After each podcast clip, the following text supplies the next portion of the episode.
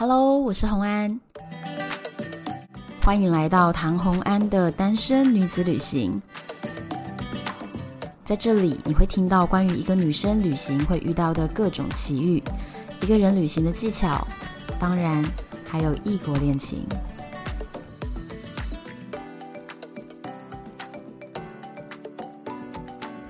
Hello，又回到旅游的单元。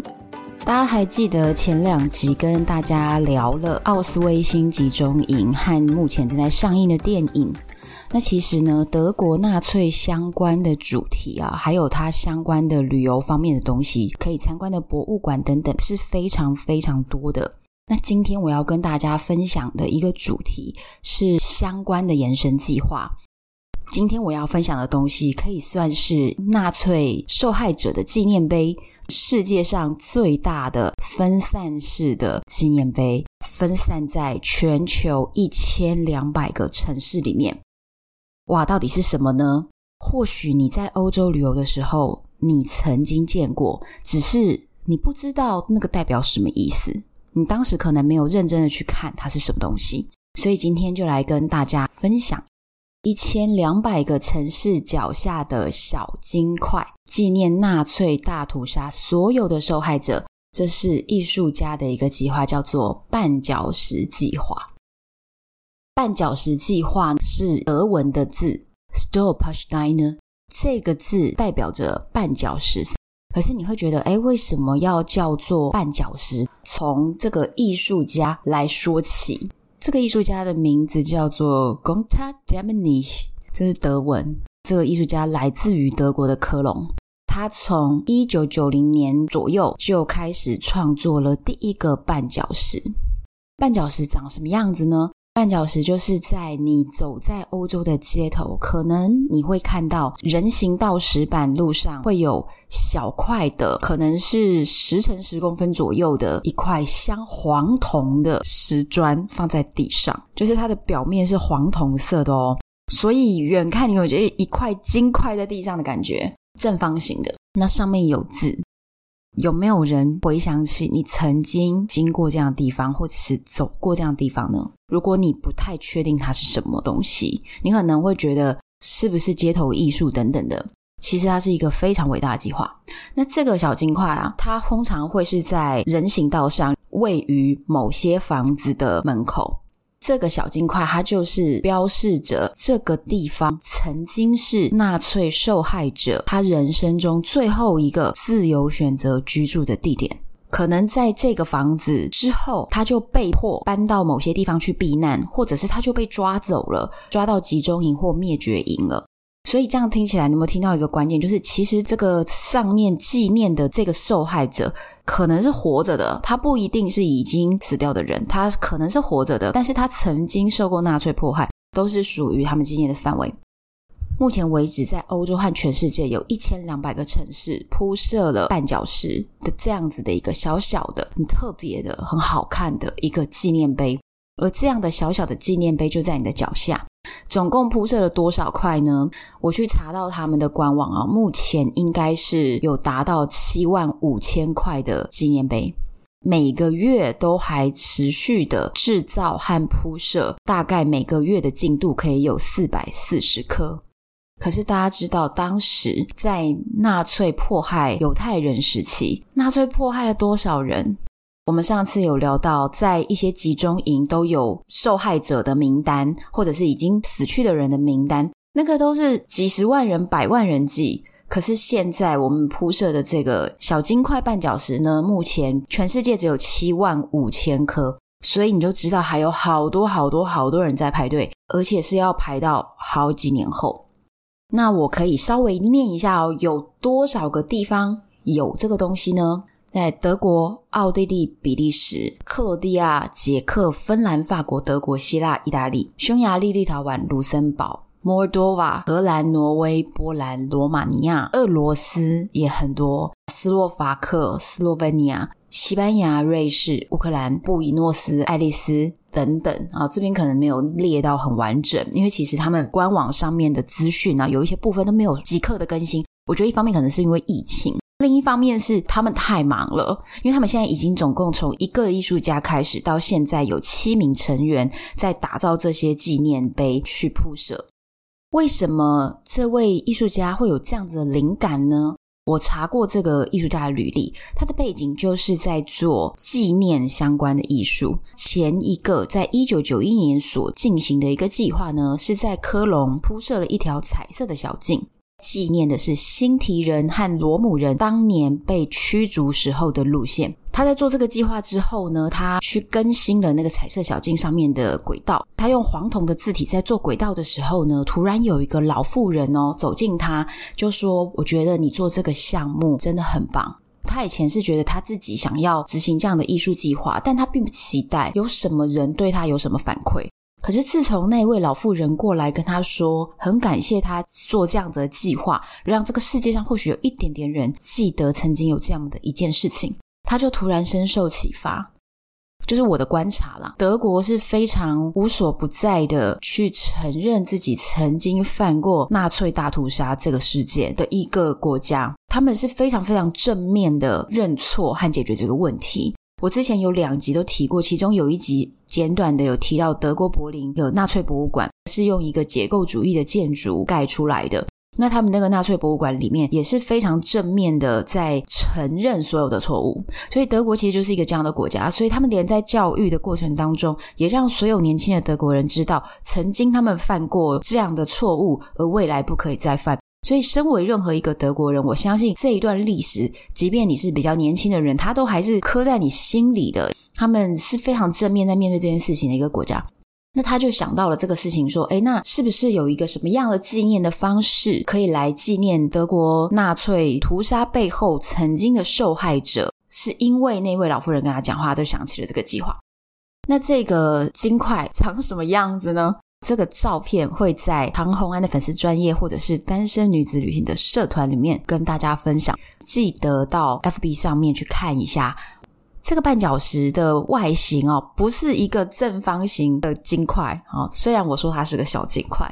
它其实是一个混凝土的立方体，混凝土就是水泥啊，水泥的材质。因为它必须铺设在地面上，它要有足够的强度。人在那边踩踏，如果是凹陷下去的话，那就变成这条路突然就凹一个洞诶。所以这个东西必须足够坚固的。它的大小呢，没有明确的数字，但是我看了非常多的照片，可能是十公分的立方，或者是十二公分的立方，我觉得差不多这个尺寸了。它的正面一整面是黄铜的，所以在黄铜还没有氧化的时候，你会觉得它是亮晶晶的金黄色，你会觉得很像一个小金块。那它其实是黄铜材质，上面写着受害者的姓名、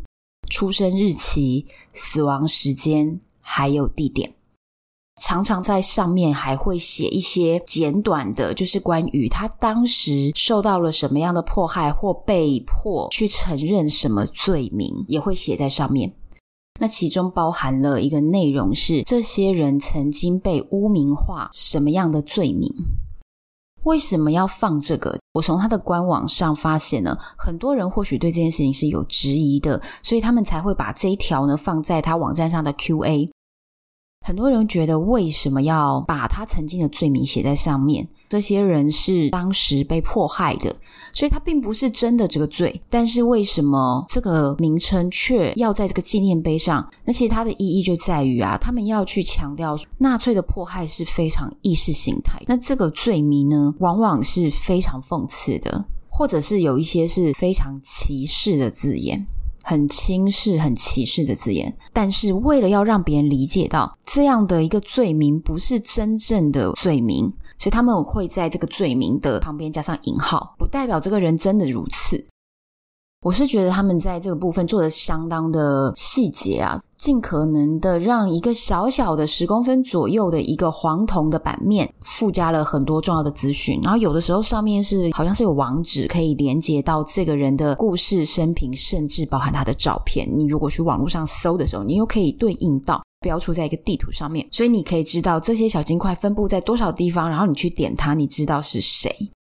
那我刚刚讲说，为什么你看这个计划已经执行了十几年哦，可是才七万五千块的小金块被设置好，因为其实他们是很辛苦，他们还要去查证这个受害者的生平，在他人生中最后一个曾经自由选择的居住地是哪里呢？然后他们也会跟那个房子的主人稍微做一些沟通，为什么我们要设置一个这样的小金块在你们家门口的人行道上？虽然没有设置在私人的空间，还是要征求现在的屋主的同意嘛。再来，人行道就是公共空间，对不对？所以你要征求政府的许可。所以其实是有很多的细节要做，并不是很简单说哦，我筑一块十公分立方的小水泥，上面弄一个黄铜就可以做好的事情。它前前后后为了要能够铺设在现场，是不太容易哦。那到底是谁可以告诉这位艺术家，我也需要设置一个小金块来怀念我的亲人呢？其实很多的纳粹受害者没有坟墓，光是你想到那些集中营灭绝营，多少人死在那里，尸骨无存，你根本找不到这些人。所以其实非常多的纳粹受害者的家属，他们一直很苦于没有一个纪念的地方。他们想念这个家人的时候，不知道去哪里怀念他。开始设置这个小金块以后呢，就有很多人去联系他们，说我终于可以找到一个地方来怀念我的家人了。所以这个艺术家就说，他很理解需要有一个地方去怀念这样的一个重要性，所以他希望把这个小金块是放在一个城市当中，家人可以去怀念他，而很多的经过的行人，你只要明白这个计划，这个小金块的无所不在，就提醒到你了。纳粹受害者的家人，他们需要一个小金块来怀念他们的家人的时候，你可以跟这个艺术家申请，因为你也知道，毕竟就几百万人受迫害，所以他们需要有一个先后顺序，而且他们接受各界的赞助。每一块石头赞助金额一百二十欧元才能够制作完成，而这个制作当然包含了行政费用，包含去 search 这个人以前所有的生平和确认要安置在哪里，以及后面的安置的一些项目，而且还包含了什么呢？就是艺术家本人亲自到这个地方，在地上敲出一个洞，亲自把这个石头安放上去，然后亲自把水泥补好。把这个路面安装完成，是艺术家本人会亲自去做这件事哦。这十年来都是他亲自做的，只有非常非常少的时刻不是他本人。通常在安置的这个过程中呢，这位受害者的亲朋好友就会来到现场，现场会有一点像是一个纪念活动，大家可能会唱一首歌啊，可能有时候请人来拉一首曲子，拉一条小提琴的曲子，各种方式的纪念，完成这个道路铺设的工作，很像一个纪念会，场面其实往往都是让人非常感动的。其实像柏林啊、科隆啊，或者是阿姆斯特丹呢，这些欧洲国家，还有包含俄罗斯，大量的受害者曾经住过的城市，绊脚石小金怪在他们的城市里可说是无所不在啊。如果你去过我刚刚说的几个城市，柏林、科隆、阿姆斯特丹，认真想想，你在地上有没有看过？可能是经过非常多次的哦。那通常呢，会去申请放置纪念碑的人呢，请求会来自完全不同的群体。当然，首先我们所知道的是受害者的亲属，他可能是最希望自己的这个家人能够得到一个小小的纪念碑。也有一些呢，不是由亲属申请的哦，是他们家的之前的邻居，或者是他之前的同学、同事，或者有对这个受害者感兴趣的人。也有很多是来自于国外的询问哦，这些询问他目前最多的询问是以色列、美国、英国、南美洲和澳洲这些地方，也都有很多被纳粹迫害的人，他们今天亲属都移民到这里了，但是他们心里其实还是记得这件事情，所以他们也希望能够进行这样的一个计划。那有没有一些人其实是非常知名的名人呢？比如说是伟大的歌手、演员什么的，当然有。但是呢，这不会标示在那个纪念碑上。甚至我刚刚说，柏林有网站上面的交互式地图，每一个地图点进去，你就可以看到这一个小金块的受害者他的传记，还有他的照片等等，就是网络上都有做好。但是并不会特别明显的去标出一些独特的人，比如说。歌手、演员、作家都不会，为什么？因为其实这个艺术家他想要强调的是，每一个生命都很重要。他不想要让这些受害者之间还不平等，好像一个作家的死亡比较令人难过，而一个普通工人的死亡就不重要了。他不想要有这样子的一个阶级划分，所以大家都是一样的。那每年呢，十一月九日是德国的一个纪念日，叫做水晶之夜大屠杀纪念日，每年的十一月九号。自从有绊脚石计划开始之后呢，许多人就会带着鲜花。蜡烛前往他们附近的绊脚石，或者是他所认识的人的绊脚石进行聚会和清洁那一块绊脚石，所以他们的纪念里面带了鲜花蜡烛，还会带清洁用品桐油。因为黄铜如果没有经过保养的时候，一开始是一个闪亮亮的黄铜，之后会变成氧化，变成咖啡色、深褐色，变成那种深巧克力色，就整个都氧化了，黑黑的，所以是非常。需要好好保养的一个东西，而我觉得很棒的是，居住在这一个房子里的人，他通常也会负责保养他们家门口的这些金黄色的绊脚石，所以其实代表着很多人都在意这件事情，不管你是不是受害者家属。所以，其实，在德国这么一个分散式的小纪念碑的计划呢，却让很多人心里记得这件事，而且默默的在做一些小小的付出。所以，当你在路上看到保养得非常好的金黄色的绊脚石，你就会觉得啊，好有爱哦！是很多人记得这个人，然后甚至他们愿意去常常维护它，让这块纪念碑闪闪发亮。可是，有这么多人心中有爱、有怀念，当然也有反对的声音。反对的人是什么呢？很有趣哦，最多的反对者反对的原因啊，第一条，为什么纪念碑要放在马路上？为什么是被踩在脚底下的呢？他们的反对原因是这个，诶，我觉得很有趣。艺术家就给出了一个解释，他说，当纳粹摧毁德国的犹太人坟墓的时候，他们当时啊是把墓碑拿来当做铺路的石头，当年是这么做的。他现在的绊脚石计划，某个程度在呼应曾经犹太人的墓碑被这样对待，但是他也同时是希望人们能够踏在对死者的记忆上面，所以算是一个比较正面的概念，所以他把它放在地面上。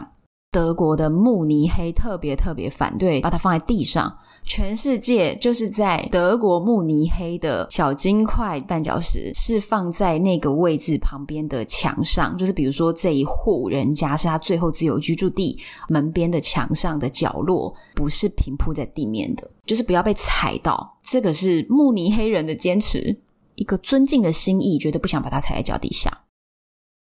那另外一种反对的声音呢，就是曾经在阿姆斯特丹一对夫妻，因为绊脚石安装在他们家门口，他们居然提起了诉讼，诶，希望可以把这个绊脚石移除。他说，太多人在我们家门口驻足，蹲在地上研究这个绊脚石到底上面写了什么啊，实在是太影响我们家气氛了。或者是很多人来这里怀念，然后在门口来个默哀，他觉得太讨厌了。不喜欢这样的气氛，他觉得你要默哀，不要在我家门口。可是因为他提起了诉讼，反而在社交媒体上面遭受到很多很多人强烈的反对，就说你们不可以这样，觉得这是一个很棒的计划。那社交媒体上就出现了很多强烈的声音，所以这对夫妻快速的做出了让步，就说嗯好，那那就这样吧，他们就算了。这也有一些人其实或许感受到了一点困扰啊。那但是艺术家说，他可以理解所有的受害者，并不是每个人他都想要一个绊脚石的小匾额。他说没有关系，因为其实这个就是一个纪念，而有人想要怀念，有人不想，有人只想放在心里，这个就是自由的，所以他觉得没有关系。但是他还是很努力的为每一个申请人持续的赶进度。前几集我们聊到奥斯维辛的时候，有讲到那个奥斯维辛集中营的门牌曾经被偷走，偷走的人是现在的纳粹。当时跟我聊天的阿莹还问了一句说：“现在还有纳粹吗？”有，现在还是有纳粹，因为德国是一个自由的国家，民主国家，任何党派应该都是被允许的，这个就是民主精神。的这样。所以其实，在德国还是有纳粹存在，而确实呢，也有一些人反对这个金黄色的绊脚石计划。比较右翼的团体，比如说 AFD，他们的这些反对的评论啊，就说德国根本就不应该一直回顾纳粹大屠杀这段历史，干嘛要一直去讲这些事？都已经过了，所以他们其实是很反对这件事情的。甚至越来越多人在德国有这样的一个立场，就觉得我们已经道歉了这么多年了，可以不要一直在讲这个事情吗？是有这样的一派人哦。开始有越来越多人不承认曾经的法西斯主义历史，那所以其实也造成很多的担忧哦，就觉得怎么会有人想要去否认曾经的事情，也很担心，当你去否认曾经的错误，会不会未来你就重蹈覆辙呢？偶尔我们也会发现呢，有一些绊脚石小金块被故意的破坏。那平均来说，像他的资料上面写，曾经有一年呢，柏林就有十六块小金块绊脚石被人恶意的整个从地面挖起来了，因为它是上面镶了一层黄铜面嘛，很多人故意用金属啊一些工具把它整个那个黄铜面掀开，或把它破坏，把它戳破，或者是让它的字面都模糊掉，去破坏它。当你看到一个这样子的绊脚石小金块被人家破坏的时候，确实是会让人家觉得有一点失望和沮丧的，但是艺术家就说呢，这种情况并不常发生，而且通常会适得其反。就是当有人故意破坏这件事的时候，反而会引起关注，而更多人捐款给他们，让他们可以制作更多的怀念的小小纪念碑。所以，当有人要去破坏的时候，反而是一个宣传。但是当然，他希望说大家可以理解这是一个什么样的纪念的概念，所以希望大家不要去破坏。那这整个计划到现在大概是十一年，去年因为疫情，确实他们是非常的辛苦。目前网站上最新的公布是，接下来二零二二年开始呢，又会持续的去进行安装，然后大家也可以来怀念，做一个小仪式，怀念这些受害者。今年底或明年初开始，他们又可以重新恢复了。那我觉得这个计划是非常非常有意义，欢迎大家到唐红安的粉丝专业，或者是单身女子旅行的社团去看看绊脚石小金块长什么样子呢？或许你曾经旅行过的城市，你看过它，只是之前你不认识它，但你今天听了这一集，你知道了。那我自己是觉得，因此我会想要在之后，如果我可以在前往这些城市旅行的时候，我会更想要去寻找这些小金块在城市的哪些角落上。或许你会很惊讶发现，某些城市的小金块无所不在，因为受害者太多太多了。那我觉得这就是帮助我们人类去记得曾经犯过的错误，我们不要再重演。好，希望今天呢跟大家介绍的德国艺术家的绊脚石计划，希望你们会喜欢，也希望大家到社团或者是粉丝专业可以给我一些回应，然后告诉我你看过吗？你有没有照片呢？你听到这个艺术家有这样的概念，你有没有什么想法，都可以跟我说哟。敬请期待下一集，我是洪安，拜。